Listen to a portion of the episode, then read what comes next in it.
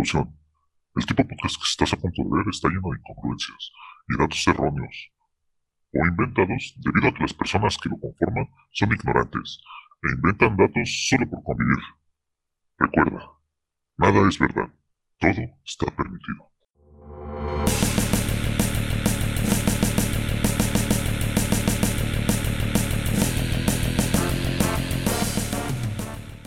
¿Qué tal, frikis de Pascua? Bienvenidas y bienvenidos a un nuevo episodio de Easter Geeks. Ya el episodio 53, después de un año y un episodio, nos tienen aquí de vuelta otra vez. Como siempre, les venimos a traer noticias de videojuegos, algunas recomendaciones tanto de anime, película y de otros juegos que pueden disfrutar estos días. Y como siempre, me acompaña Javokers y Total Mosh. ¿Cómo estás, Javokers? Tal, pues yo me encuentro bastante bien. Creo que ha sido una semana bastante pesadita muchas cosas que hacer, pero pues siempre ahí al tanto con todas las noticias y las cosas que han estado sucediendo. Me falta, bueno, tengo entendido que ya se estrenó la serie de Ojo de Halcón, al menos los primeros episodios, pero no he tenido la oportunidad de verlos. Entonces creo que ese es como que pues el siguiente objetivo que tengo en esta semana para empezar a, checar, aunque pintan que está mal, pero bueno, pues ya, ya me tocará verlos y decidir si están bien o mal para mí pero pues con toda la actitud y aquí para acompañarte en estas noticias de, del podcast. Excelente, Javoker. Sí, a pesar de que ya se está acabando el año 2021, pues todavía hay muchas cosas que ver y muchos juegos que esperemos que salgan pronto. ¿Y tú cómo estás, Otalmosh? ¿Qué tal te la pasas esta semana? Yo ando bien, ando un poco estresado porque tengo unas tareas que pendientes que tengo que entregar esta misma semana, pero fuera de eso bien me la he estado pasando medio tranquilo fuera de, de esos pendientes. Y hablando de Ojo de Halcón, pues sí, yo también, yo lo comencé a ver, eh, no les, no quería verlo, pero cuando me enteré que iba a estar Tony Dalton en la serie, dije, no, esto lo tengo que ver y pues no está mal, no, no sé, a lo mejor para un evento navideño está, está entretenido para verlo como una serie de Navidad. Sí, y ahí con la familia o con un ponchecito o algo así, como que sí se antoja ver una película de esas o una serie. Sí, ya, ya veremos y les traeremos aquí la recomendación si es posible y que la recomendemos. Pero pues ya sin más rodeos, empezamos con la sección de noticias de esta semana. El mundo de las noticias no descansa, pero Easter sí. Estas son las noticias más relevantes de la semana.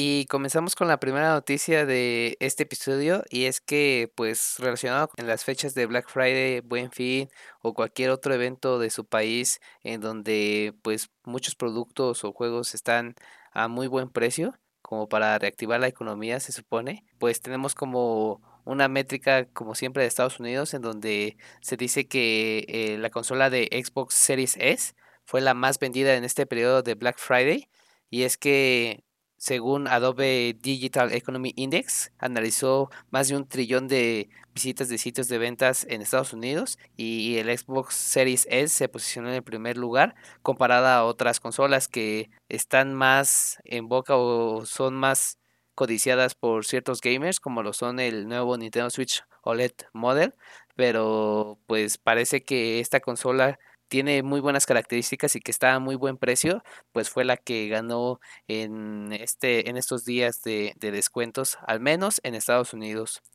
¿Ustedes sí esperaban como que este éxito de esta consola? ¿Creen que Microsoft sí se rifó con este modelo económico, con que sea 100% digital, más todo lo que engloba pues Xbox, ¿no? El Game Pass, eh, los, las exclusivas que tiene y sobre todo pues los juegos que ha sacado esto eh, a final de año. ¿Creen que sí, sí se lo merezca como ser la consola más vendida en, en estas fechas de, de, ofertas? Pues a mí sí me sorprende un poco que el Series S ya se esté agotando porque pues de salida no, no estaba vendiendo muy bien siempre que veías en los catálogos de tiendas departamentales o en línea con Amazon, veías que siempre había existencia de esta consola, entonces yo pensé que no, no le iba a ir así como que muy bien nunca, pero sí me alegra que, que esté yendo, porque yo cuando eh, se presentó la consola, pues yo decía, pues sí, va a vender bien porque es la una versión económica, ¿no? Es la, la versión que para la gente que no, no tiene para comprarse el Series X de momento, pues va a decir, ah, pues opta a lo mejor por esta.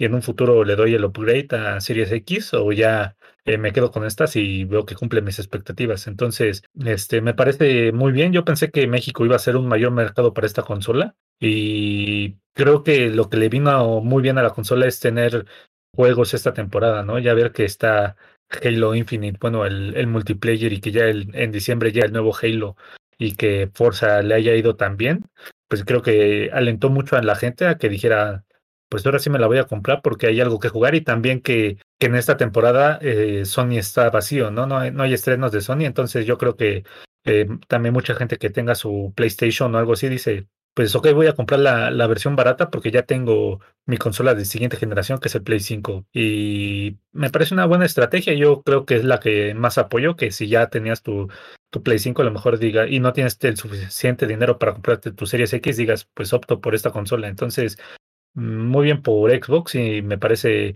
que, que le va a caer muy bien y que mucha gente vaya a empezar a reseñar eh, o a compartir su opinión de esta consola con amigos y familiares y le digan, oye, el Series S yo lo compré y me está yendo de huevos, eh, te, te, recomiendo que lo compres. Entonces espero que también le ayude mucho del boca en boca para que este éxito de venta siga manteniéndose por más tiempo. Sí, me parece que es una buena noticia para Microsoft y al igual creo que como Total Mosh indicó, pues al principio sí fue un boom lo que fue el Series X como tal, pero no se esperaba así como que gran cosa del S, porque sus ventas no iban tan bien, pero qué bueno que ya está cambiando un poco ese panorama. La verdad es que es una buena consola para aquellos que no quieran, digamos, gastar tanto en una, bueno, más gama como lo es un Serie X y en su caso PlayStation que también tiene su versión digital, pues creo que es una buena opción para todos aquellos que no quieran gastar demasiado en una consola como tal.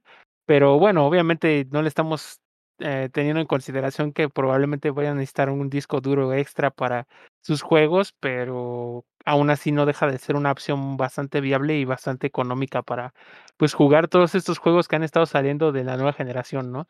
Y la verdad es que creo que sí, como dice Total Mosh, la mejor combinación que se puede hacer, al menos económicamente hablando, era comprar la versión de PlayStation, su versión definitiva, o sea, la, la mejor, y tener también como que un combo con un Series X, no, un Series S, perdón. Creo que esa era la opción más económica que hacerlo viceversa, que tú comprarte un Series X y luego comprar un, una versión digital de PlayStation 5, creo que era una de las más caritas que se te podía hacer, pero pues creo que sí, si hacen esa combinación les va a salir muy bien. Obviamente sabemos que al menos lo que queda de este año, pues viene muy fuerte para Xbox y vino muy fuerte con muchos títulos, que creo que ya el siguiente año va a cambiar un poquito, porque ya viene todo lo bueno de PlayStation. Pero pues para todos aquellos que quieran disfrutar los, los juegos que van a salir, Forza, que ya está ahorita actualmente disponible para todos aquellos que tienen Game Pass o Halo y todo, todos estos juegos, pues creo que es una buena temporada como para adquirirlo. Y si te quieres, si tú eres fan pues de lo que es PlayStation como tal, pues ya después te considerarías ya comprar una consola más, digamos que la, la top de, de PlayStation 5 y ya poder disfrutar pues de las dos genera de las dos marcas, digamos, ¿no? Y poder disfrutar los exclusivos de cada una de las marcas que nos puede ofrecer. Pero me parece muy bien que, que haya repuntado tanto la venta de esta consola y, solamente pues desearle lo mejor a, a las dos compañías, ¿no? Pero en este caso, pues Microsoft. Sí, totalmente de acuerdo. De hecho, yo pertenezco también a esa estadística porque también compré mi Xbox Series S en esas fechas y la verdad es que ya sea que la compres como individual o en combinación con otras consolas, creo que se me hace una muy buena opción porque puedes disfrutar de nuevos juegos y con una buena calidad de una consola de nueva generación. Y me salió alrededor de menos de 6 mil pesos mexicanos. Entonces creo que sí es a buen precio si quieres tener una consola de, de buena calidad. Y pues bueno que le esté yendo muy bien a Microsoft y esperemos a ver si el siguiente año es para PlayStation. De, de otra noticia que también pues al principio pues no se le vio mucho y que ahorita pues ya se está hablando un poco más y está recibiendo críticas positivas, pues nos referimos al juego de Cyberpunk 2077, que al principio pues como si nos siguen desde hace varios episodios o desde hace tiempo, siempre sacábamos noticias súper malas de CD Projekt o del juego, de que no, esta es una basura, de teníamos la, la barra muy alta para este juego y nos decepcionó completamente.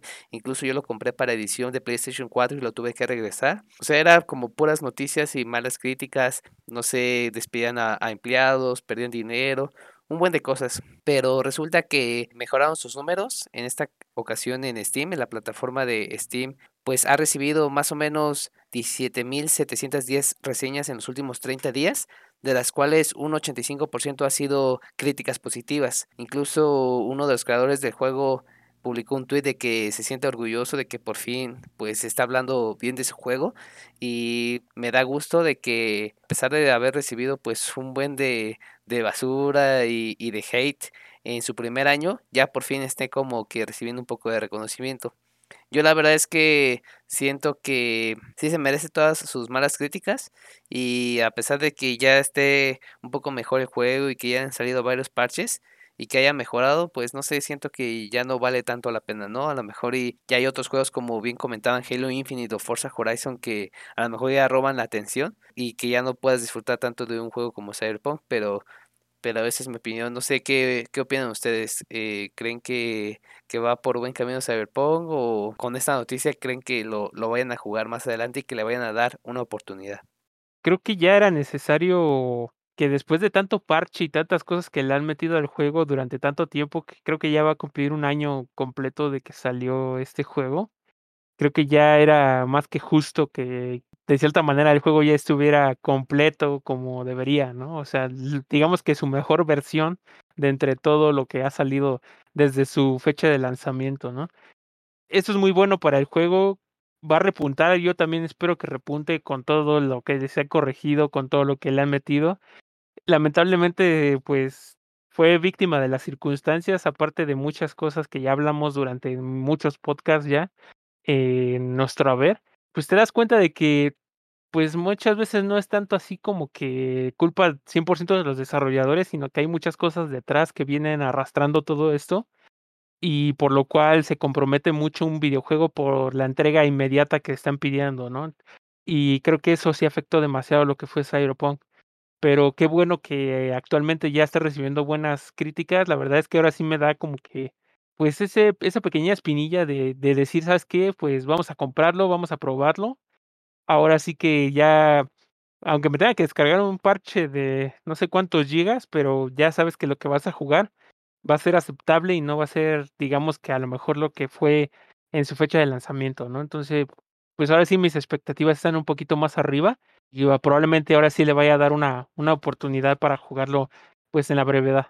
Creo que alegra saber que ya no, una noticia ya no es odio hacia ese juego, o sea, ya se le había echado demasiado caca durante todo el año de, desarrollo, hasta antes de salir, pues todos pensábamos que iba a ser un contendiente al GOTY, y pues no, no, no estuvo ni, ni cerca y tiene una que otra nominación que para la mayoría de la gente, si no es que todos inmerecidas nominaciones, que ni siquiera debería estar en ninguna de las categorías, pero es eh, alegra saber que han podido ir recuperando poco a poco las cosas, ¿no? Eh, no sabemos en el futuro si esto todavía siga afectando demasiado al prestigio de la compañía y ver que al menos digan, pues en, en un futuro se va a arreglar cualquier juego que ellos lancen, pero pues ya no saberlas con certeza cómo se va a lanzar o cómo va a estar en, su fecha de lanzamiento, pues sí es eh, da, da, a pensar en sus siguientes juegos.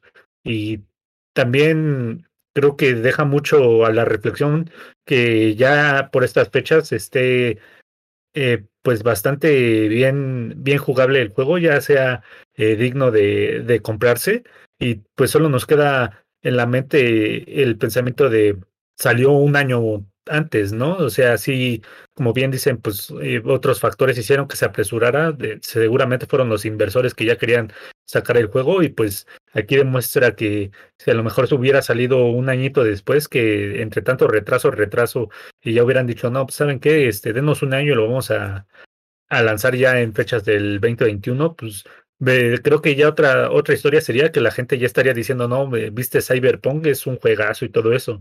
Y también creo que en lo que más se han esforzado es en pulir eh, lo, la experiencia en PC, porque es donde creo que, no sé si estoy diciendo una locura, pero a lo mejor sea más sencillo pulir las cosas porque tienen, hay PCs con mayor requerimiento que las consolas, ¿no? Entonces, eh, pueden a lo mejor pulir eh, ray tracing y todas esas cosas que para una PC de gama alta ya les corra chido y, y digan, no mames, este juego se ve muy cabrón y cosa que arreglarlo para, eh, no sé, un Xbox One, un PlayStation, yo creo que es mucho más esfuerzo y andar viendo muchas más cosas, ¿no? De decir es que este tiene mucho menos recursos, o sea, su, tiene menos RAM, tiene una tarjeta gráfica menor y entonces andar checando cuánto es lo que despliegas en pantalla, qué tanto tienes que andar desplegando en pantalla, la aparición creo que por eso mismo en PC le está yendo bien, en consola no sé qué tan pulido sea la experiencia, espero que lo que lo bien que está en PC ya esté pasando a la consola y también creo que recientemente dijeron que ya va a haber fecha para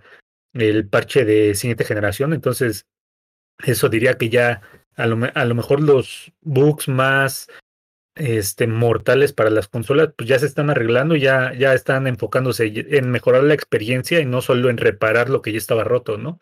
Y todavía hay muchas promesas que que cumplir, pero me alegra que ya saber que esto le va a dar más confianza a la gente, decir, ah, ok, ya me, a lo mejor voy a comprar ya Cyberpunk estas navidades o, o el siguiente año, y ya la gente empiece a comprar más este juego. Lo que me sorprende es que había lugares donde ya lo vendían hasta en 200 pesos en juego de Xbox. Entonces decías, no mames, como ni siquiera un año ya lo están vendiendo en 200 pesos. A lo mejor esto, si la experiencia se pule, ya, ya no está en 200, ¿no? Ya la gente lo empieza a vender en 300, 400.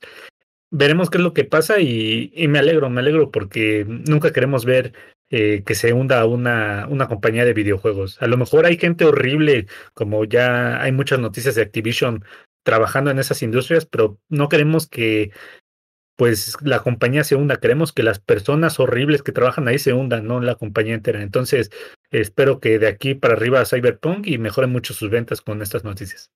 Sí, a pesar de que hemos hablado o dado noticias más bien un poco pues de mala leche a CD Projekt o a Cyberpunk 2077, pues esperemos que ahora les vaya súper mejor, que gracias a, esta, a estas nuevas mejoras, estos nuevos parches y a las nuevas críticas de, que han tenido en Steam, pues les empiece a ir un poco mejor. ¿Qué más queremos nosotros que le vaya súper bien, no? Si ustedes todavía ven un juego de Cyberpunk como en 200 pesos o súper barato, pues yo igual les recomendamos que, que lo compren porque si empiezan a subir sus críticas y todo eso, supongo que igual va a volver a subir de precio y ya van a desaprovechar como que esas ofertas que tenían.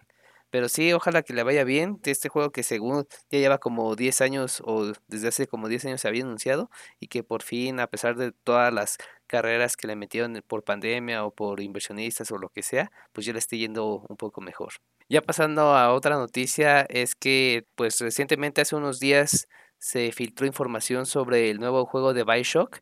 Se filtró una imagen y el nuevo nombre que tendrá este juego se llamará Bioshock Isolation esto se filtró a través de una cuenta de UpsLeaks en Twitter y simplemente se filtró una imagen.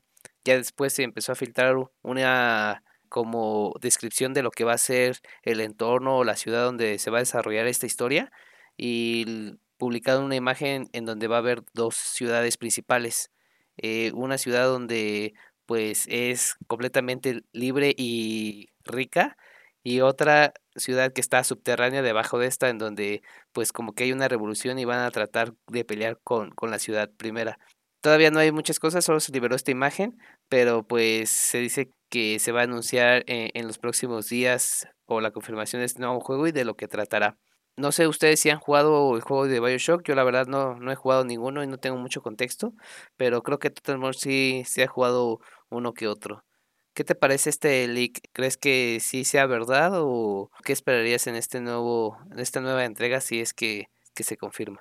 Sí, creo que suena creíble, o sea, Bioshock ha explorado mucho, bueno, al menos el 3 exploró mucho esto como que de eh, diferencia de clases entre ellos y hubo una revolución en ese juego.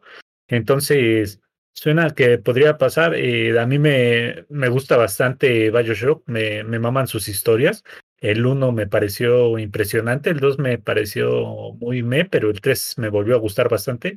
Entonces creo que tiene conceptos bastante buenos.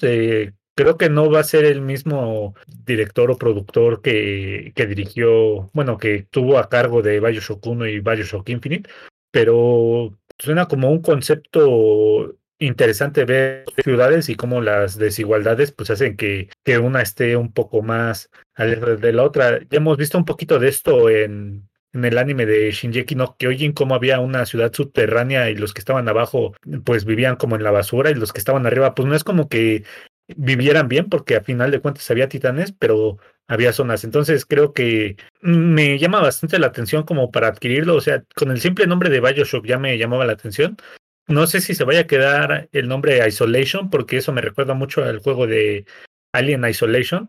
Entonces, a ver si ese nombre se le queda o solo era pues algo que el nombre previo en lo que se estaba desarrollando el juego. Entonces, yo, yo quiero ver noticias o al menos un gameplay o algo de, de este Bioshock y ver cómo, cómo se va a ver en nueva generación, porque siempre los Bioshock se han visto espectaculares en las generaciones que han salido. Y cuando salió el Bioshock 1 en 360 era eh, una volada de cabeza. Cuando salió el Infinite en Xbox, bueno, también salió en 360, que también se veía muy bien, y después salió en, en Xbox One, también se veía muy cabrón. Entonces, estoy muy al pendiente de, de qué es lo que va a pasar y cómo va a ser el concepto. Si ya jugamos en una ciudad en las nubes y una submarina, entonces no suena tan descabellado que ahora toque un territorio más terrenal, ¿no? Entonces sí, sí, sí estoy emocionado para ver cuando, cuando la anuncian, que yo supongo que como va el desarrollo, a lo mejor para E3 nos mostrarían un teaser para el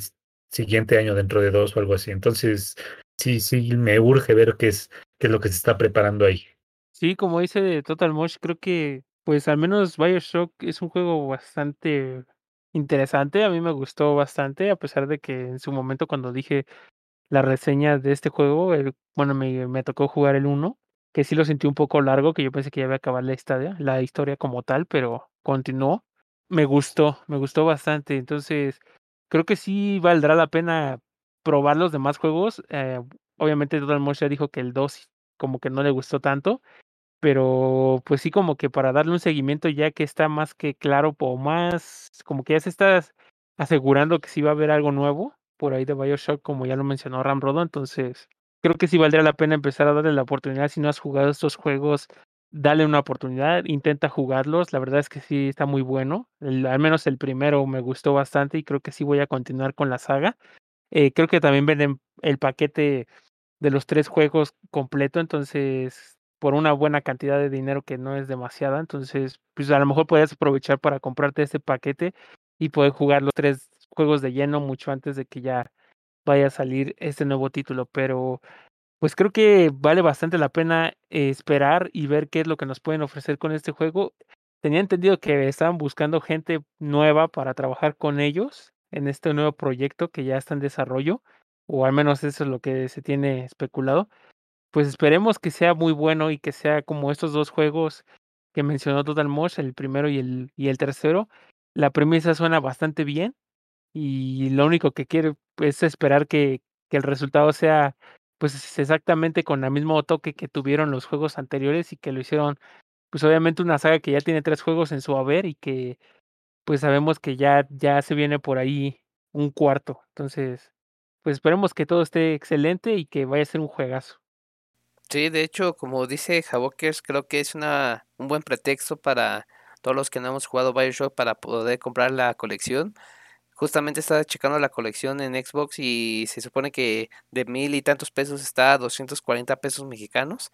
Entonces, dos, por tres juegos, 240 pesos se me hace una muy buena cantidad para todos aquellos que quieran probar este, este juego y están preparados para el, este supuesto nuevo juego que, que van a sacar de Bioshock Isolation.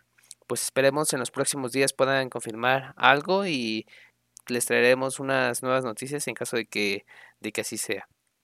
Y pasando a nuestra última noticia de este episodio, y es que es algo pues un poco gracioso, no tan relacionado a los videojuegos, pero un poco más relacionado a Spider-Man, y es que si no se han enterado, pues Recientemente hubo la preventa de la nueva película de Spider-Man No Way Home en varias cadenas pues de diferentes países y precisamente en un cine de Cuernavaca aquí en México pues hubo una pelea entre las personas que querían comprar boleto y hubo video y todo, ¿no? O sea, hubo personas donde o chavos que estuvieron peleando para comprar un boleto y que uno se querían meter en una fila y terminaron este, golpeándose y con patadas y todo. Y la verdad es que me sorprende que pues haya tanto revuelo, tanta violencia por, por una película. Yo la verdad es que no sé si me hubiera puesto tan así. Yo, a pesar de que sí me gusta mucho la película, creo que no llegaría a esos extremos, pero pues al menos se, se vio graciosa en el video. Si no lo han visto, pues lo pueden checar ahí por internet. Yo la verdad es que sí espero mm, eh, pues que esta película sea agradable. A lo mejor y las entregas anteriores no han sido tan buenas, pero espero que esta tercera sea mejor que las dos anteriores. Y yo afortunadamente sí alcancé a comprar boletos en Cinépolis. Me metí como unos 5 o 10 minutos antes y ya estaban los boletos. Entonces como que aproveché antes de que hubiera como que un pico, un pico grande. Pero cuéntenme ustedes, ¿qué, qué les pareció ver esta pelea por la nueva película de, de Spider-Man? ¿Creen que en verdad vale la pena o la verdad es que se está emocionando mucho la gente? Es, es gracioso porque tiene muchas connotaciones, porque esto se dio, yo creo, también por culpa del COVID y la desesperación de ver Spider-Man. Me sorprende que esté a la talla de Endgame el revuelo que se está haciendo por Spider-Man. Me parece que va a ser una película eh, normalita, lo mejor buena, eh, que, que vamos a enaltecer mucho por, por mera nostalgia, porque vamos, los que fuimos niños y vimos a Tobey Maguire y ver al Doctor Octopus al Duende Verde, pues nos va a emocionar volverlos a ver. Y los que eran niños y les tocó ver al Lagarto y Electro, pues se van a emocionar al ver eso, ¿no? Entonces, creo que no va a ser la gran cosa, espero equivocarme. Y es gracioso pensar que un, una noticia así o un momento así me recuerda mucho a mi México querido antes del COVID, ¿no? Que se hacían las pilotas, se peleaban por un simple boleto que ni siquiera debería ser tema de discusión y ver que fue una pelea sucia, ¿no? O sea que ya es, es norma de caballeros que cuando uno está en el suelo, eh, normalmente se le deja parar, ¿no? O, o lo dejas parar o te bajas al nivel del suelo para que los dos estén ahí, ¿no? Tratas de montártele ya, eh, ahí mismo es como que un, hasta que uno, que el que está sometido te diga ya basta o llegue su amigo y te dé una patada, se, se, se arma más grande o se acaba la pelea, pero vimos que aquí el sujeto estaba dándole y dándole al del suelo y todavía cuando el sujeto ya estaba así como de ya, güey, ya, ya, ya, como que le quería dar la mano, vimos una patada muy, muy ojete al, al sujeto del suelo a la cara, entonces creo que, hay maneras y, y Spider-Man no aprobaría esto, pero es, es una noticia que sí me hace pensar en, el año 2019, cuan- antes de que estuviéramos eh, en este encierro maldito. Concuerdo totalmente con Total Mosh. Creo que es bastante innecesario realizar ese tipo de revuelo así tan negativo, en, bueno, llegando hasta el punto de los golpes solo por un boleto para una película. A lo mejor, pues sí es como dice, creo que tanto encierro y tantas cosas, obviamente no hemos tenido como que grandes películas así, eh, al menos en estos años que ha habido COVID. Y ahorita que ya, pues, se anunció algo bueno de Spider-Man para para próximamente en en diciembre, creo que, pues, causa demasiado revuelo para toda la gente volver a los cines, volver a estar en un estreno, tener la oportunidad de de volver a esta película de Marvel que, pues, la verdad es que sí promete bastante.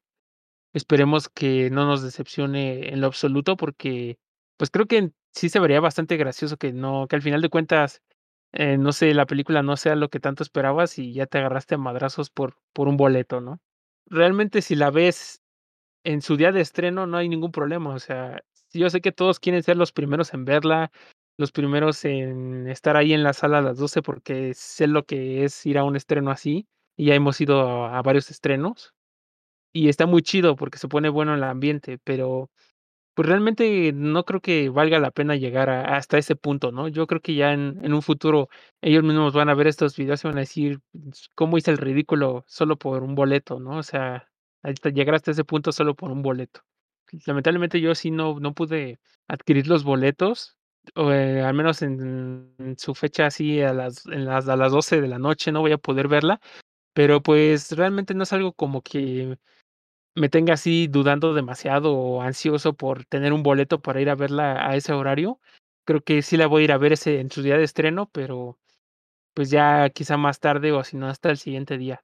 Pero, pues, yo creo que sí, no no vale la pena desgastarse demasiado por por una película que que la verdad es que vas a poder ver cualquier otro día sin ningún problema y que vas a terminar viendo 3 o 4 veces si te gustó. Pero, pues, sí se reprueba esta actitud de las personas y, pues, Esperemos que no, no empiecen a desencadenarse este tipo de noticias en los demás países, pero al menos en México, pues ya, ya se dio la primer, el primer incidente. Sí, ya se dio el primer incidente y pues espero que ya no vuelva a pasar en otras cadenas. Y pues si no consiguieron boleto, pues aunque sea traten de conseguir en otra fecha o en otro horario y traten de apagar su internet porque regularmente pues los que quieren ver como que la primera función es para no espolearse, pero pues igual siento que hay opciones antes de echarse los golpes. Pero bueno, eh, ya después de esta noticia entre chistosa y decepcionante, terminamos la sección de noticias y pasamos a la siguiente sección que es videojuegos. Es momento de pausar el juego y platicar de nuestras partidas más recientes en este segmento de videojuegos.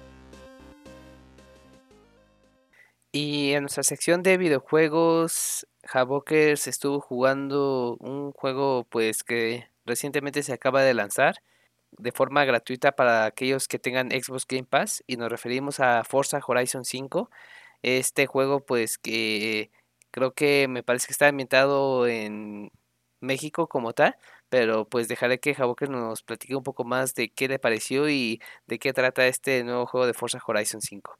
¿Nos podrías platicar un poco más de qué te pareció este juego, amigo?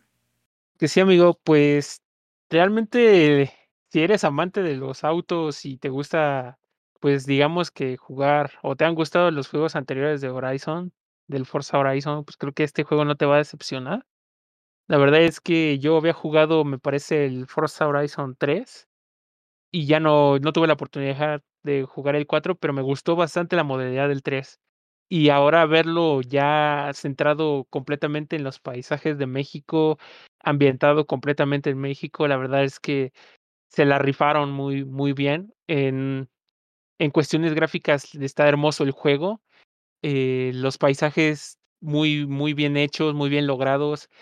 Eh, está ambientado también en algunas cosas como Guanajuato y todo esto. Entonces, se aprecia bastante que, le hayan metido demasiado amor y cariño en la parte gráfica y, y de los escenarios de lo que es Forza, porque la verdad es que se disfruta bastante. A mí me gusta mucho esta modalidades de juego que tiene eh, específicamente este Forza. No he tenido la oportunidad de jugar el, Forza como tal, pero el Horizon, pues me gusta bastante que puedas competir. eh, hay como retos semanales en los que puedes hacer acrobacias, eh, puedes juntar muchos puntos con, con demás personas que están ahí también en las sesiones y a lo mejor conseguir puntos para tener, pues obviamente como que canjear para desbloquear habilidades para tus autos.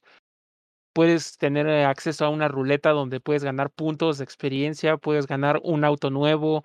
Creo que hay muchas cosas, puedes ver en el garage. Obviamente yo también, antes de las carreras, como en todos los, en los Forzas, pues puedes meterle mano a tu, a tu auto para mejorar algunas cosas de, de específicas del funcionamiento de- del mismo, para que no, no aceleres o que no se te vaya a derrapar tanto, el cambio de llantas, todo, o sea, se le puede cambiar muchas cosas que la verdad es que, pues yo que desconozco mucha, mucho de, de los autos así como tal, pues no le meto tanta mano, pero la verdad es que me gustó bastante.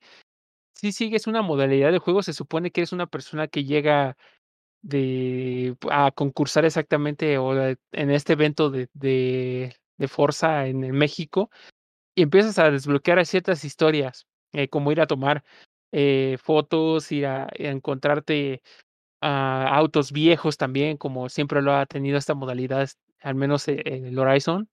Y creo que me gustó bastante todo esto que trae. Hay siempre hay muchas cosas que hacer, muchos paisajes que explorar. La verdad es que al menos hasta el día de hoy no he podido terminar de explorar todo, todo el mapa porque para mi entender creo que este es el mapa más grande que han hecho, eh, al menos en un Forza Horizon hasta el momento. Entonces, pues es- está gigantesco el mapa. La verdad es que sí puedes explorar demasiado, demasiado. Y, me gustó también que le hayan metido las tormentas de, de arena, que obviamente no ves un carajo, pero se disfruta bastante. eh, las pirámides o sea, eh, es una es una exquisitez visual y la jugabilidad, pues, también no te va a dejar varado.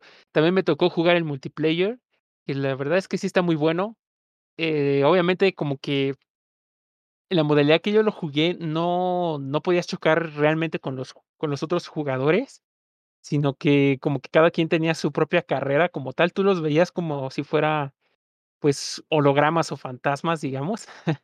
bueno, así era como un pequeño holograma, pero tú veías cómo iban los demás autos, pero como tal no podías chocar con ellos. Pues ahí tú podías meterle como si tú estuvieras jugando la carrera solo, pero tenías que batir como que el récord que llevaba los demás, los los demás de tus amigos. No sé si nada más existe esta modalidad o haya otra, pero la verdad es que me agradó bastante y pues lo disfruté muchísimo. Creo que en la sesión igual llegamos a tener un, poco de problemas cuando yo lo llegué a jugar en multiplayer que sacaba mucho a un amigo. No representa un gran problema el poder jugar una buena partida como tal y también puedes mandar mensajes, al menos en la sesión si tienes tres, cuatro, hasta seis amigos ahí en la misma sesión, pues puedes mandarle mensajes desde ahí como, pues no sé, de vamos a jugar una partida o así, que creo que esta comunicación, pues a veces cuando juegas con gente que no conoces, pues también te ayuda como que a socializar un poco más. Y me gustó. Y también el que hay como más de 500 autos que puedes elegir o que puedes ir desbloqueando, y creo que eso también es algo que me agrada bastante, que haya una infinidad de, autos que tú puedas tener en tu garage para, para poder jugar con ellos y también personalizar a tu personaje y así muchas cosas. Eh, recientemente con lo que pasó del aniversario de Xbox, agregaron un nuevo auto, obviamente todo el, está pintado alusivo completamente a Xbox y se ve muy, muy chulo también. Por si ustedes quieren el juego, creo que ahí ya lo va a tener precargado, ya lo regalaron. Esperemos que ustedes también tengan la oportunidad de poder tenerlo. Y pues nada, nada más que decir que es un juegazo. Vale la pena jugarlo. Obviamente, si no eres tan fan de los, de los automóviles, pues quizá este juego sí te vaya a gustar, porque no es como que muy así de carreras de Fórmula 1 o muy apegado a mucho de este tipo de cosas, sino que es más como que libre. O sea, es mundo abierto. Tú vete a divertir, vete a los eventos, a las carreras, a todo y o a los retos de, de velocidad o de muchas cosas. O sea, tú puedes hacer muchas cosas y te vas a, te vas a divertir de muchas maneras. Entonces, creo que es un juego que, que vale mucho la pena para entrarle si no te gustan tanto los autos. Y eh, obviamente también si de plano no te gustan, pues no lo vas a disfrutar, pero al menos en el aspecto visual te vas a dar cuenta de que, que es un juegazo. Entonces, pues yo sí le daría una calificación de, de 5, porque es un, un juego que, que yo no tenía muchas expectativas. Obviamente sí se empezó a hablar demasiado de esto y me hypeó mucho que hablaran de que fueran de México, que estuviera ambientado en México y que creo que eso fue lo que más me llamó la atención de todo porque obviamente, pues, nos llama, ¿no? Nos llama a ver qué, qué tal hicieron su trabajo con, con nuestro país como inspiración. Pues obviamente creo que el gameplay como tal no, no, me, no me quedó de ver nada, nada, nada, nada. Obviamente, pues sí he encontrado alguno que otro buxillo, como que los autos están aparcados sobre, sobre las casas. Eh, obviamente también me tocó uno donde caí de un puente y empecé a girar sin control completamente extraño la mecánica del juego, pero pues creo que son cosas menores que, que ya se van a ir puliendo poco a poco, pero como tal, el gameplay pues no, no te lo compromete para nada. Entonces, puedes jugarlo sin ningún problema a pesar de que encuentres al menos un pequeños fallos así. Entonces, pues sí, yo me quedo con una calificación de 5 y los invito a que lo jueguen. Está gratuito en el Game Pass y si no, pues obviamente pues sí va a costar un poco caro porque es un juego que acaba de salir. Entonces, pero sí denle una oportunidad si, te gustan los autos y disfrútenlo más si ustedes tienen volante. Creo que esa es la combinación perfecta para disfrutar este tipo de juegos. Excelente, pues ahí lo tienen Frikis de Pascua, una calificación de 5 de 5 por parte de Javokers para Forza Horizon 5, inspirado en México. Y si no los convenció de tener esta esta reseña para poder jugarlo, pues no sé qué esperan para poderlo descargar si tienen Xbox Game Pass. La verdad es que Jabork ya nos presumió todo el buen juego que tiene y más si tiene buenos paisajes como los conocemos nosotros, ¿no? Muchas gracias Javokers por la recomendación y pues pasamos a la siguiente sección que es Guachano. Las series y películas nunca terminan. Por eso A continuación sigue nuestro Guachando semanal. Y bueno, en la sección de Guachando tenemos una recomendación que es eh, relativamente nueva en una plataforma también nueva que es Paramount Plus. Se trata de Infinite o Infinito. Esta película más o menos dura una hora 40 minutos y la pueden encontrar en la suscripción de Paramount Plus y pueden aprovechar, incluso ahorita hay una promoción de los primeros 7 días y después 3 meses con menos de 50 pesos. Esta serie de Infinite pues tiene una idea muy interesante o la película ronda en que hay personas humanos que recuerdan sus vidas pasadas y hay como de dos tipos, ¿no? Los creyentes que son como los que tienen toda la buena fe de ayudar a la humanidad a través de todos los recuerdos que han guardado por generaciones y los de otros que tienen un nombre súper raro que básicamente tratan de hacer el mal, ¿no? De que quieren destruir a toda la humanidad para que ya no sigan existiendo pues estos seres infinitos que son los que recuerdan sus vidas pasadas. Más o menos de esto se trata la película. La película ronda a través de esta idea y la pueden encontrar, como les comenté, en la plataforma de Paramount Plus. Y les quería preguntar a ustedes, ¿qué les pareció esta película tras verla? ¿Si les gustó o no les gustó? A mí me, me entretuvo, pensé que iba a estar más, más fea.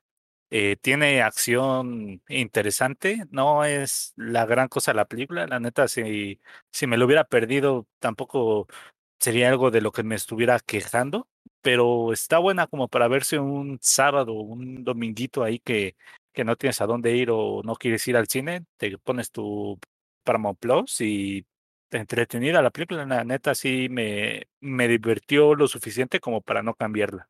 Pues a mí desde el principio, bueno, sí me llamó bastante la atención, creo que, y más porque tuvieron algunas escenillas ahí de México, yo pensé que todo se iba pues iba a desarrollar aquí en México toda la historia. La verdad es que tampoco vi un poco el resumen o un tráiler de esta película, pero me pareció bastante interesante. Yo hasta estaba dudando si era una producción mexicana o, o de otro país, pero ya viéndola después ya dije, no, pues es obviamente que no es de aquí.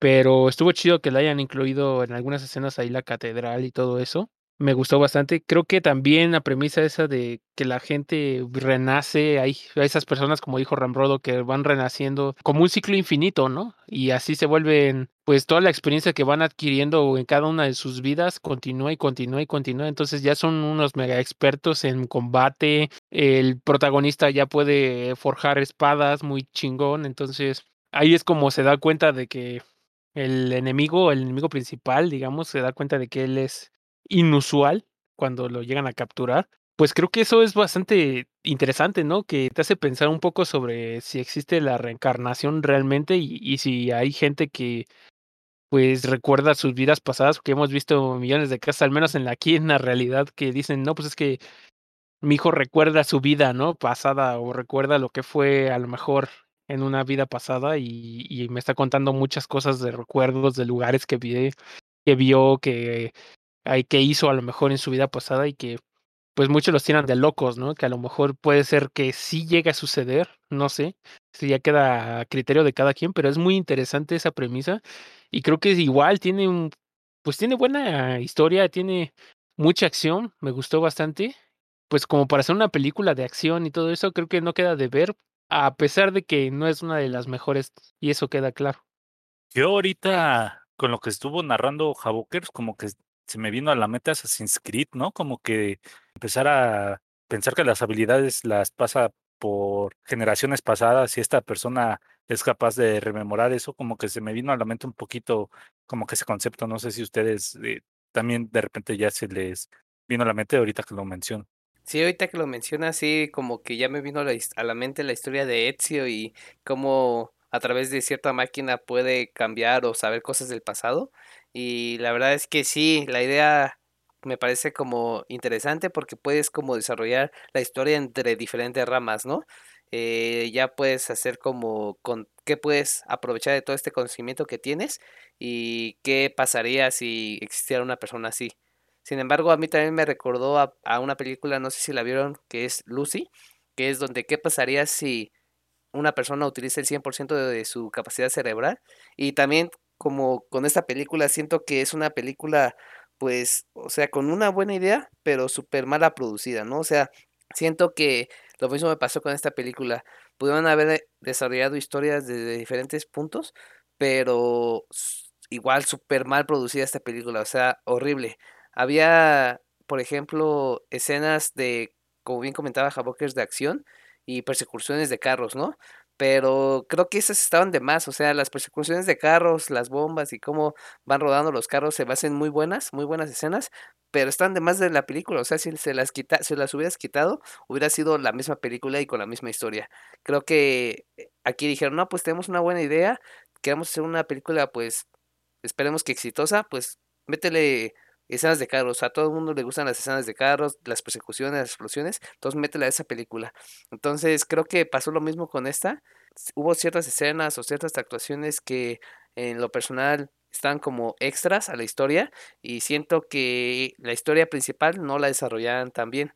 Otra escena, otro, otra situación que no me latió tanto fue cuando este, el protagonista, que es uno de los que ha vivido vidas pasadas, en una donde estaba en la Ciudad de México, precisamente en la persecución de carros, saca la mano y empieza como a que sentir el aire o a como a generar un poder o algo así. Y al principio pues dice, ah, está chido, ¿no? A lo mejor tiene una habilidad única entre los demás. Y después al final vemos cómo se trepa el avión y como que igual como que siente el aire y ya después se pone de pie como si tuviera chakra en los pies sin, sin poderse caer del avión y hace lo mismo. Pero al final no te dicen qué pasó, ¿no? O sea, no te dicen qué habilidad era, si tenía superpoderes, si era única. O sea, siento que a pesar de que, como comentaron, es una buena historia, eh, a lo largo de toda la película hay un buen de huecos, pero tanto argumentales como a lo mejor ciertas malas actuaciones. A mí la actuación de la viejita que está en el laboratorio y como la introducción de que, ah, yo soy la doctora, este, que sé mucho y que también he vivido mucho y a pesar de que estoy en una silla de ruedas, pues me la arribo, ¿no? Y, o sea, su introducción fue como de 10 segundos y ya después ya no la vuelven a pasar o ya no explican qué onda con, esa señora. La verdad es que no me latió para nada. La actuación del, del malo, en este caso de los nihilistas, tampoco me latió mucho. Y no, o sea, la verdad es que, como dice eh, Total Mosh a lo mejor y para verla eh, una tarde comiendo palomitas está bien, pero eh, siento que hubo una muy mala producción en esta película. No sé si soy yo que la veo así o ustedes opinan eh, algo un poco diferente. Pues sí, yo creo que tienes toda la razón. Creo que lo que más se puede notar en la película como tal es las escenas de acción. Creo que es lo único que llama la atención en sí, porque igual yo me quedé como que con duda de la historia real de los, del, por lo menos del protagonista, ¿no? Que te contara por qué, cómo, cómo es él, o sea, cómo fue en su vida pasada. No sé, una introducción más completa. Únicamente, pues sí te pasa la escena ya cuando está en la persecución y se empiezan a rifar un tiro entre los dos y que su amigo y la chava se mueren, o sea, bueno, los dos se mueren en el carro cuando les lanzan, creo que un misil o algo así al carro que lo voltean. Me quedé así de, ¿qué pedo, no? O sea, y ya de repente ya te los cambian, te cambian los personajes y dices, ok, ¿y ahora qué, qué va a pasar aquí, no? ¿Quiénes son? Luego el protagonista no sabe ni qué pedo, no sabe ni quién es porque se bloqueó su memoria y se tardan más en tratar de que recupere la memoria y que tiene un huevo dentro de su cuerpo para que, es con la cual van a, bueno, dos dice total, bueno, ya eran tres, güey. Uno en su cuerpo, en su torso, creo, y para que era con el por el cual estaban haciendo la persecución para evitar que, que, acabaran con la humanidad, ¿no? Que es lo que quieren hacer estos eh, nihilistas que quieren terminar con la reencarnación total y todo eso. Entonces, están buscando destruir, yo creo, la humanidad como tal. Pues ya vemos acá el protagonista que lo guardó en su cuerpo para que no lo encontraran. Y pues, obviamente, al reencarnar o volver a nacer, pues olvida todo, se bloquea y todos están buscando cómo recuperarlo pues completamente, ¿no? A él lo diagnosticaron desde niño con esquizofrenia y todo eso, porque empezaba a tener recuerdos de una vida pasada y todo lo que había sucedido, pero pues le decían que tenía esquizofrenia y estaba siendo medicado, como que de cierta manera empezaban a bloquear pues su, su mente con, para que no, bueno, lo veía como que pues un problema más mental que, que una vida pasada, ¿no? Hasta que encuentra a la chica y le dice, pues es que en realidad todo lo que tú estabas viendo, todas las todas esas imágenes de lugares extraños que a lo mejor tú nunca has visitado en esta vida, eh, venían a tu mente es porque tú los estabas recordando porque tú ya los viviste, ¿no? O sea, tú ya estuviste ahí en tus vidas pasadas. Como tal, yo le vuelvo a decir, la, al menos el argumento y la idea principal de la película es buena. O sea, yo, yo digo que es buena. O sea, si esto se hubiera podido bajar de mejor manera o se hubiera hecho mejor, yo creo que hubiera sido una película muy buena. Al menos a mí es lo que me deja de percepción porque creo que la idea como tal sí me gustó. La verdad es que ya ejecutada creo que sí les faltó demasiado y creo que sí dejó mucho que desear, pero pues no sé, a lo mejor queda la esperanza de que alguien más pueda tomar la idea de cierta manera y pueda crear una película mucho mejor de lo que fue esta película, pero pues en general creo que sí, si te gusta la acción y te gusta ver algo sin tantas explicaciones y sin tanto pues orden argumental y todo eso, pues creo que la vas a disfrutar bastante y si nada más la quieres ver por la acción y sin meterte tanto rollo como en la historia. Sí, es que creo que la historia es interesante porque es Assassin's Creed, ¿no? O sea, vidas pasadas, estás recuperando las habilidades de esas vidas pasadas y todo eso, y el protagonista lleva un fruto del Edén en su vientre, es Assassin's Creed prácticamente, nada más que en lugar de verlas por una máquina, pues la gente nace con ellos, ¿no? Y ya tenemos al, al lado de los buenos y el malo, que los malos en Assassin's Creed era Abstergo, que eran los, eh, los Illuminati, creo, no me acuerdo qué, quiénes eran los malos. Y pues ya del lado de bueno son los asesinos que están medio en ayudando a que la humanidad avance, ¿no? Entonces, e, en, argumento en sí es Assassin's Creed, pero pues también no hemos tenido buenas películas de Assassin's Creed, así que le doy un poquito de, pues de ventaja a esta, que al menos tiene una historia que dices, ah, ok, me, me está interesando.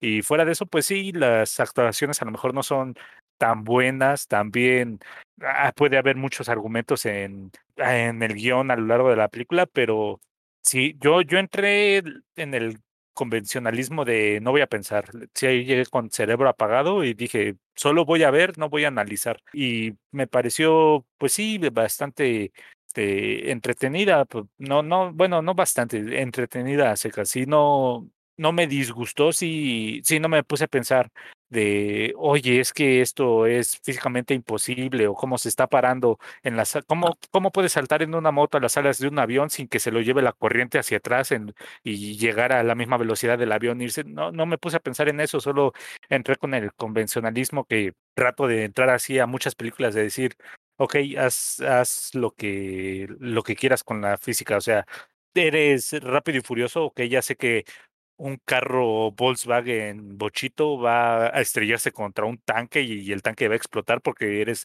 este físicas de rápido y furioso. Ya no voy a ponerme a analizar y decir, no, es que cómo eh, pudo saltar este güey y sobrevivir a cinco balazos y no, ya dije, vamos cerebro, apágate, entremos eh, en la película y solo disfrutemos los balazos, los espadazos, las persecuciones de carro. Yo creo que si me hubiera puesto a pensar, a analizar, sí hubiera terminado más disgustado, así que es una película que yo sí recomiendo entrar así en, modo apagado y solo no pienses, a lo mejor hasta es de esas películas que nada más pones un ratito con tu novia y después a la verga la película, ¿no?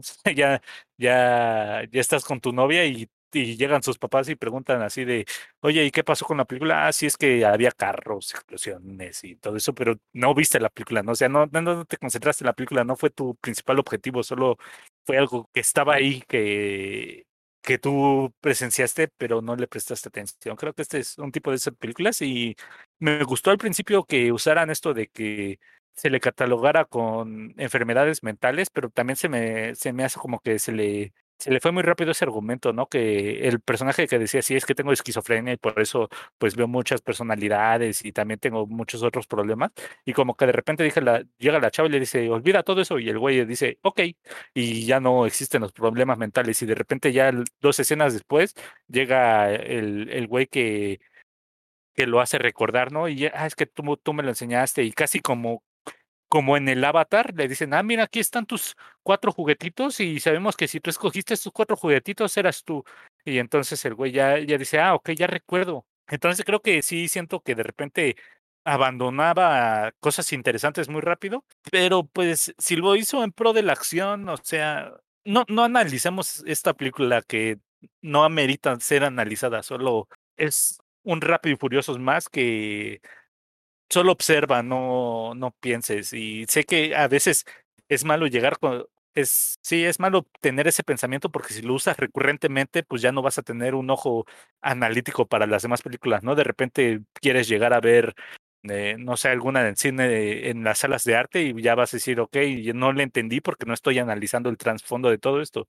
Pero pues yo creo que sí hay películas en las que uno ya debe de mentalizarse y decir, ok, cerebro, te me vas a la verga y ojos, solo a ustedes los quiero funcionando, todo lo demás no. Es difícil valorarla, pero en valor yo no le doy algo muy alto, pero tampoco es la peor basura que, que hemos visto, ¿no? Entonces creo que está... Mm, ah, eh.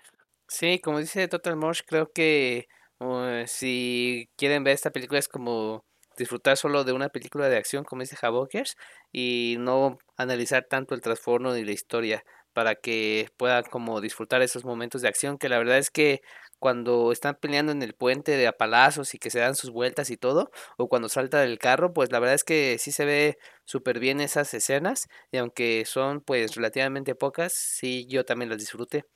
Otra cosa rescatable y a lo mejor y, y de los personajes que aparecieron y de los que me gustaron fue el artesano, que siento que este vato pues sí actuó bien y sí se metió en su papel, y de cómo este cuate le abre los cerebros y como que empieza a mover un chingo de cosas, ¿no? Y al final, como vemos que va a buscar al, pues ya al reencarnado del protagonista y que es un chavito que sabe mover muy bien la espada y le lleva a su espada original, ¿no? De que, ah, este, te la devuelvo porque era tuya y el chavito dice, ah, pues ¿por qué tardaste tanto artesano? Entonces creo que este señor sí se metió mucho en, en, su papel y sí representó lo que tenía que representar, ¿no? Un científico loco que ayuda al equipo y que tiene su rol importante. No sé ustedes qué fue lo que les gustó, qué podrían rescatar de, de esta película. Yo tanto así como de rescatar no tengo tantos argumentos, pero sí me hacía yo como que historias en mi cabeza pensando en ¿y qué pasaría si realmente ya este el personaje principal revive, pongámoslo como hombre y la mujer a la que amó siempre también revive como hombre? Entonces creo que me, me puso a pensar, ellos ya no sienten este concepto de género de tantas veces que reencarnan, porque a lo mejor a veces son hombres, a, a, veces son mujeres, y ya ellos tienen como que su pareja que dicen te amaré por siempre y son 20 vidas y ya no les importa el género, o siempre el hombre renace como hombre, la mujer renace como mujer y, y ya es siempre así. Creo que es como que en, en, mi cabeza me puse a analizar cosas que a lo mejor ni siquiera tenía que andar analizando y puse a decir, ah, ok, hubiera sido un argumento a lo mejor hasta inclusivo decir, ah, es que el amor de mi vida renació como hombre, ni pedo, pues es el amor de mi vida, pues vamos a darle porque yo amo a esta persona por lo que es y no por cómo se ve. Sí, creo que también igual que Total Mosh, creo que eso quedó en mi mente igual, pero no sobre, sobre ese tema en específico, sino qué pasaría si obviamente los nihilistas también tratan, en según en la película, reencarnan y tratan de evitar o tratan de destruir, digamos, a la humanidad. Entonces, ¿qué hubiera pasado si alguno de los protagonistas antes de recordar, si no recordaban, luego, luego hubieran muerto? ¿Qué hubiera pasado? O sea, realmente el mal no hubiera logrado su cometido porque ya no existirían estos protagonistas en la vida, bueno, ya vivos, ¿no? Sino que ya reencarnarían otra vez y ya no tendrían la oportunidad de detenerlos quizá. Entonces sí, sí te haces como que muchas ideas en la cabeza de lo que qué pasaría. Obviamente creo que hay una edad donde dicen que es donde recuerdan todo, que es ahí el punto donde lo más importante para cada uno de ellos. Está chido, te digo, la historia como tal. Imagínate tener miles de vidas. ¿Cuántas, ¿Cuántas cosas no aprenderías, no? Si tú pudieras recordar todo lo que ya viviste en una vida y puedes volver a hacerlo en otra y en otra y en otra, pues creo que te volverías experto en absolutamente todo, ¿no? Y es por eso que el protagonista, pues sabía un chingo de cosas. Y siempre decía, no, pues es que cómo sabes todo, ¿no? Cuando creo que estaba ahí, cuando fue por su medicamento, ¿no? Que, que había hecho ahí como que business con el, la mafia o con mafiosos, que le preguntaban, pues no sé, cosas así bastante complejas y, y él las respondía en corto porque imagínate todo el conocimiento que ha adquirido durante tantos años, ¿no? Hasta el punto donde ya está en la actualidad. Entonces, pues creo que es más eso, las preguntas que te vas haciendo. Creo que el protagonista, pues obviamente tiene las cualidades, las mayores cualidades. Obviamente como que no figuró tanto al principio en lo que recordaba y todo eso.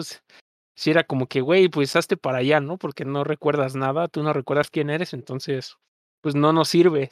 Hasta que ya recordó, pues ya es donde él ya toma como que la iniciativa sobre lo que está pasando y ahí ya es donde se le ve el protagonismo real. También el artesano creo que tiene mucho que ver. Yo no vi mucho cambio. Yo no creí que había reencarnado como tal. Pues creo que sí, no sé si se mantiene durante todo el tiempo o si reencarnó, pero él es el que los va guiando, ¿no? Creo que es importante ese personaje para toda la historia como tal y creo que al menos como pintó todo, toda la película, pues creo que nunca se va a detener de esta pelea, ¿no? Entonces va a ser siempre, cada vez que reencarnen, pues van a estar peleando, peleando, peleando, peleando entre ellos infinitamente, ¿no? Durante millones de décadas y, y todas las generaciones, pues van a estar, según en el argumento de la película, van a estar peleando pues incansablemente hasta que uno gane otro obviamente pues pierda y o viceversa, ¿no? Que, que yo creo que eso significaría pues ya el fin de la humanidad como tal. Pero pues sí te deja pensando muchas cosas y creo que eso también es algo de lo rescatable de la película que te deja como que mucho a tu mente y que tú te visualices a lo mejor en ese, en ese punto, ¿no? ¿Qué es lo que pasaría así? Pues en general creo que es una película bastante palomera, si, si lo podemos decir así, y, y como acción como tal, pues me gustó y el argumento, como lo vuelvo a decir, me gustó bastante, pero creo que fue un poquito mal ejecutado. Sí, totalmente de acuerdo con ustedes. Creo que sí te da pie a imaginarte otras cosas y a preguntarte qué es lo que pasaría si pasara realmente en nuestra realidad. Y si se va por ese punto, creo que incluso te mantiene despierto estar tratando de ver de, ay, y ahora este cuate como sabe hacer espadas, a lo mejor y al rato se agarra a, espadas con todos los demás, ¿no? O cosas así. Y creo que sí te da como, eh, pues mucha oportunidad para imaginarte ciertos escenarios. Y pues ya para ir cerrando esta sección, ¿qué calificación le pondrían a esta película? Yo le pondría un dos y medio espadas de cinco porque es una película que tiene un argumento que a lo mejor es interesante, pero al final de cuentas lo que más te hace interesar es pensar tú en, en la situación de si tú estuvieras ahí que realmente la película. Entonces creo que por eso no me terminó tanto de atrapar, pero se me hace lo bastante disfrutable como para que un sabadito lo, lo pongas, si no hay nada eh, mejor o ya no, no se te ocurre qué poner y ya digas, ah, me lo, me lo voy a chutar con las palomitas y, y ya sin, sin pensar. Sí, pues yo a lo mejor no le voy a dar un 2.5, pero bueno, me voy a ver más benevolente. Yo le voy a dar una calificación de 3. Creo que ha sido una buena película de acción como tal. O sea, creo que no ha sido de las mejores, pero creo que se van a se disfruta, o sea, de que se disfruta, se disfruta bastante. Obviamente, al menos la historia creo que como tal, como la fueron desarrollando, sí careció de muchas cosas y por lo cual no se gana una buena calificación, a lo mejor pues uno, un 4 o un 5 estrellas, pero pues creo que vale bastante la pena verla, creo que vale la pena verla para tú hacerte tus argumentos en tu cabeza, tratar de imaginarte varias cosas, pero como dice Total Mosh, creo que es más eso que lo que realmente la película te da como calidad, ¿no?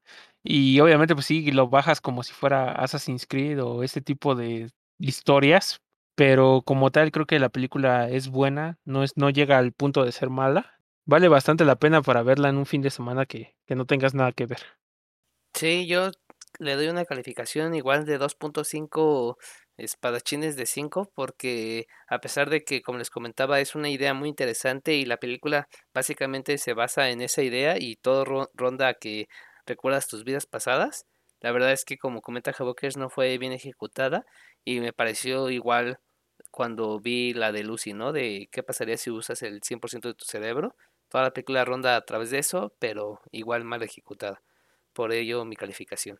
Pero véanla, está en Paramount Plus con sus 7 días si es que no tienen la, la, suscripción aún. Y ahí va a estar de una película de 1 hora 40 minutos, Palomera. Y sin más que agregar, pasamos a nuestra siguiente sección. Todos los animes tienen voz y nosotros la escuchamos y compartimos. Esta es nuestra recomendación de anime.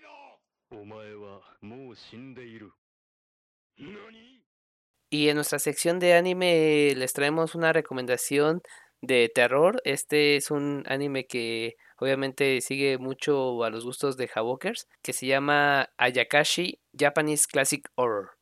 Son una compilación de 11 episodios en donde nos platican de tres historias diferentes. Se podría decir que es de terror, horror, suspenso, porque siento que a lo mejor y las primeras dos van más por ese lado que por terror y especialmente la tercera creo que es donde se empieza a ver un poco más de este género de, de terror como tal.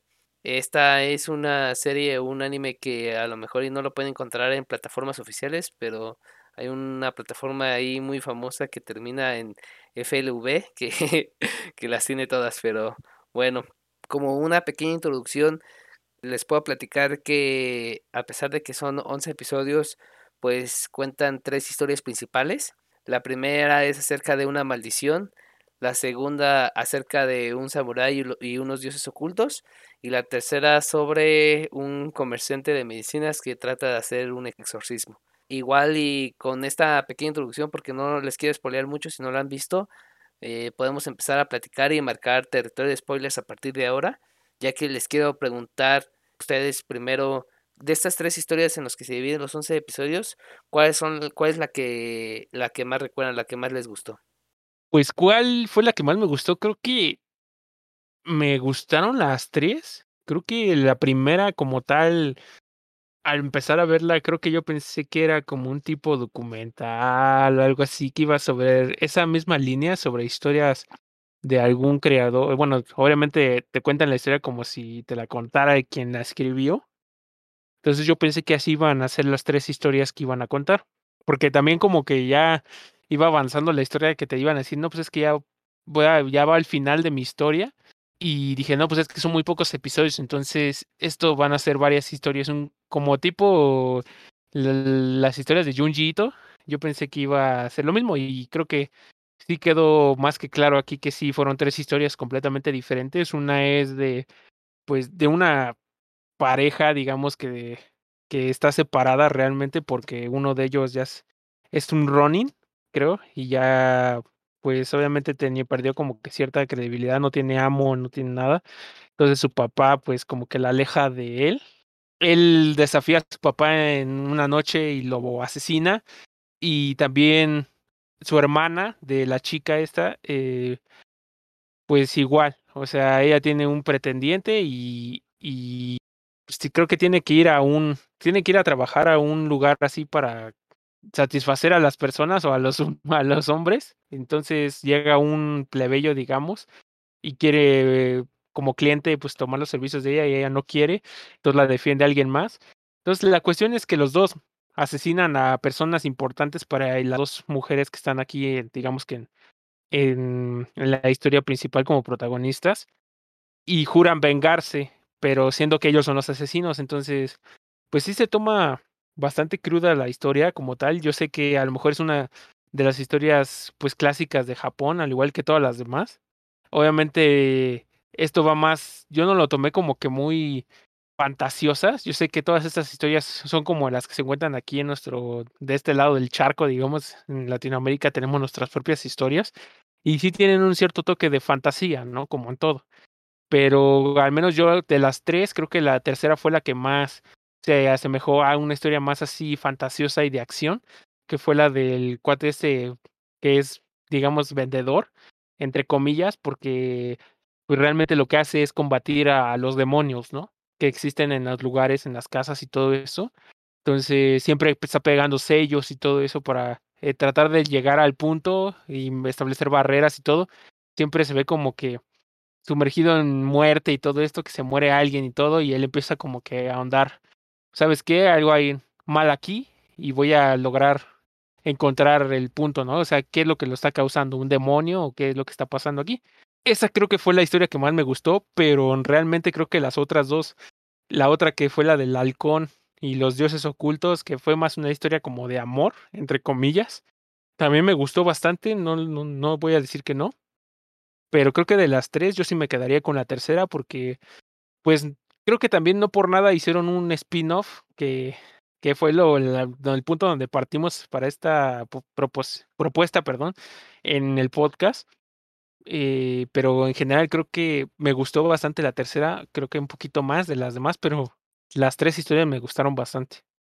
Sí, yo también mi preferida fue la tercera. Visualmente me gustó bastante. Usa ahí como efectos tipo caleidoscopio, colores muy, muy brillantes y todo en- a la hora del exorcismo. Y me, me gustó mucho también los métodos que tenía como detección de fantasmas, todos sus artilugios y como que tenía hay una mitología bastante vasta. No, no es como que las otras no lo tuvieran los dioses, eh, los dioses olvidados o eh, ocultos. Ahí también era algo interesante, pero sí, más que nada era una historia de amor y como que no me atrapó tanto.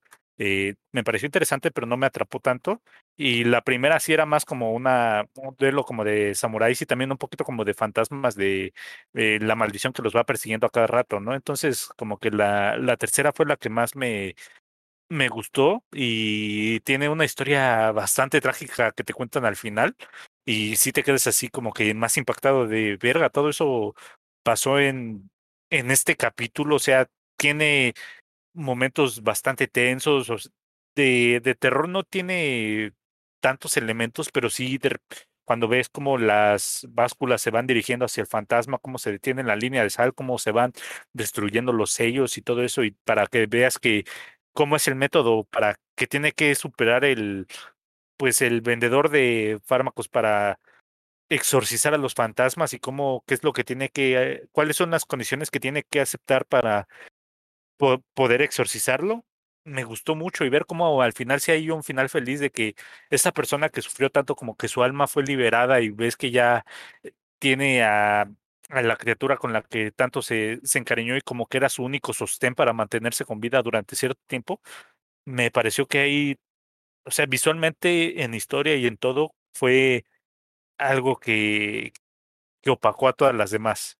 Sí, totalmente de acuerdo con ustedes. Yo igual disfruté mucho más la tercera, por lo mismo que ustedes comentan, los colores, este, todos los artilugios que utiliza este vendedor de medicinas, entre comillas, pero toda esa trama de, a ver, tengo que conocer tres cosas del demonio para poder desvainar esta espada que puede matar demonios y así poder vencer al, a- al, a la fantasma o a la entidad. Y todas las cosas que utilizan, las, estas balanzas que en realidad miden la distancia, su pared de sal y todo, creo que durante todos los episodios siempre me mantuvo al tanto y sobre todo la forma o las figuras que a veces tenía el demonio de que se iba por las paredes o a veces era un gato y al final como que pelea directamente con este chavo de la espada después de desvainarla.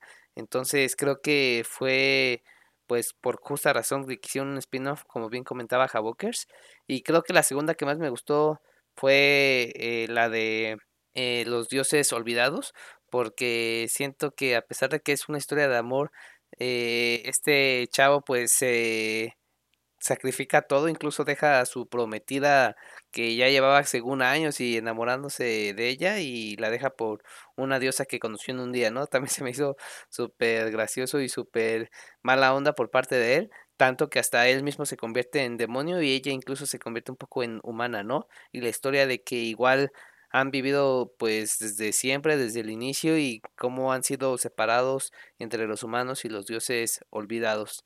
Esa me, me latió bastante y también me gustó como al final, pues los dos resultan hasta eso victoriosos y a pesar de que hay una matanza entre humanos y las otras diosas olvidadas, pues ellas o ellos siguen con su historia de amor con un final feliz. Y la primera creo que es la que menos me gustó a pesar de que está muy interesante.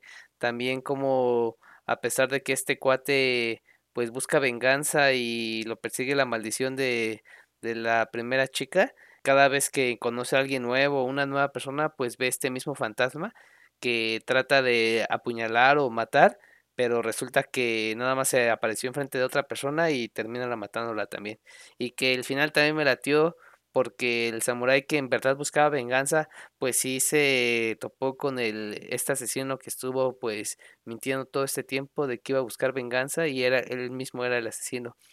Eh, a lo mejor duró un poquito más de episodios que los otros, pero pues también me gustó la historia principal.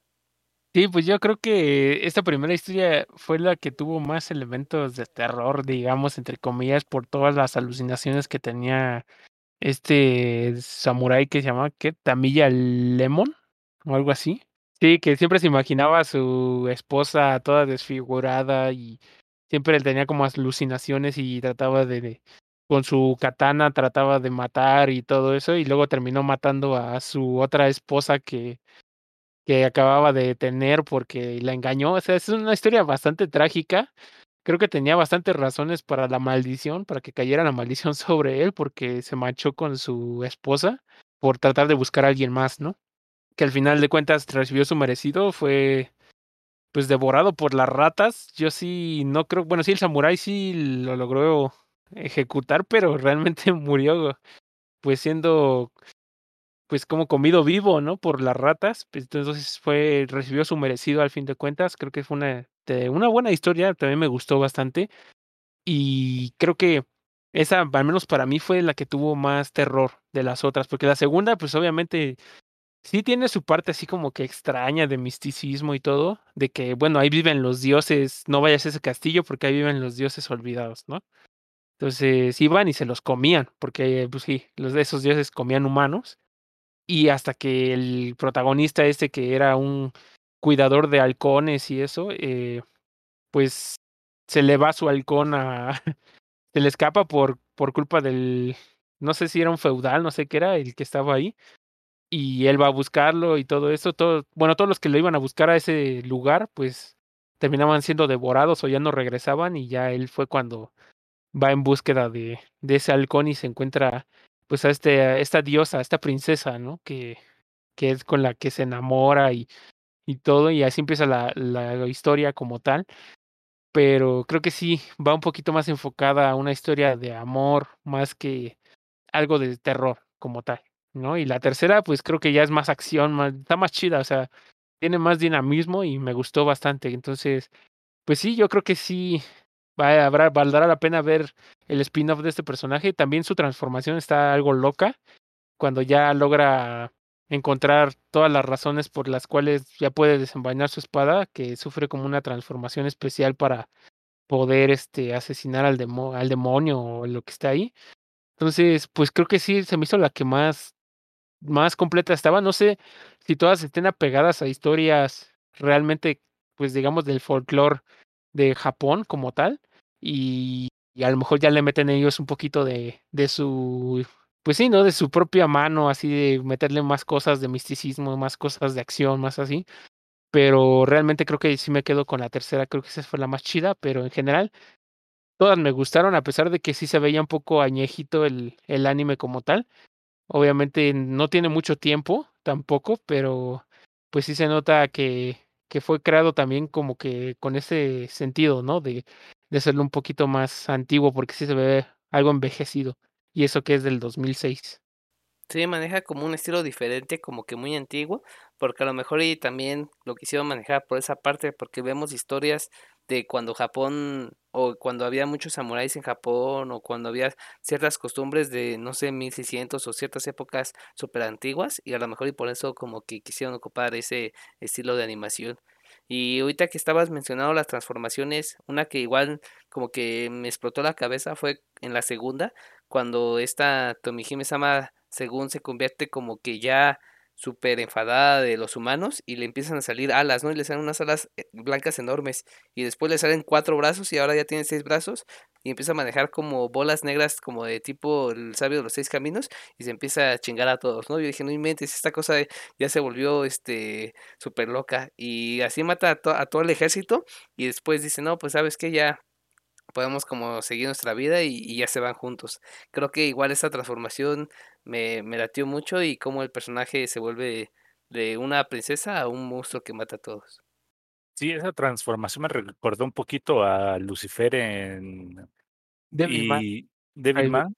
Y sí me recordó mucho esa transformación dije, verga, ya despertaron a Lucifer, ya, ya valieron gorro. Y pues al final vimos que sí, como que perdonó a la gente. Dijo, pues ya mataste al güey que estaba haciendo todo este, este desmadre, pues ya vamos a vivir juntos. Y sí, me gustó que tuviera ese, ese poquito de acción. Lo que me sorprendió fue cuando este ya su prometida que a la que había abandonado llega al castillo y lo, lo salva y luego ese güey le dice, gracias por salvarme, chido, pero ya me voy con la que sí me gusta. Y luego se enoja y ya va para apuñalar también a la otra y el otro güey está así como de, ¿qué pedo que estás haciendo? ¿Estás bien? Sí, pues ya vámonos y deja esta pendeja y ya se, me, me, me, dio gracia todo ese, ese momento.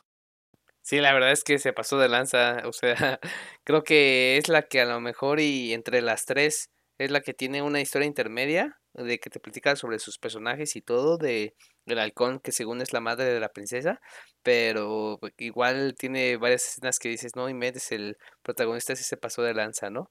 Porque incluso ya deja a, a la chava y, le, y se corta un pedazo de cabello y dice, ah, pues, ¿sabes qué? Haz de cuenta que no existí, que tómame como por muerto. Y, y regresa otra vez al castillo. Y luego esta chava lo rechaza y no sé, siento que es como una buena telenovela de amor y desamor. Pero sí, creo que de las tres, así de historia, es la que, la que más me, me latió. Y si le pudieran dar como una calificación eh, general a las tres historias de este Japanese Classic Horror, ¿qué calificación le pondrían? Pues yo sí le voy a dar una calificación de 4.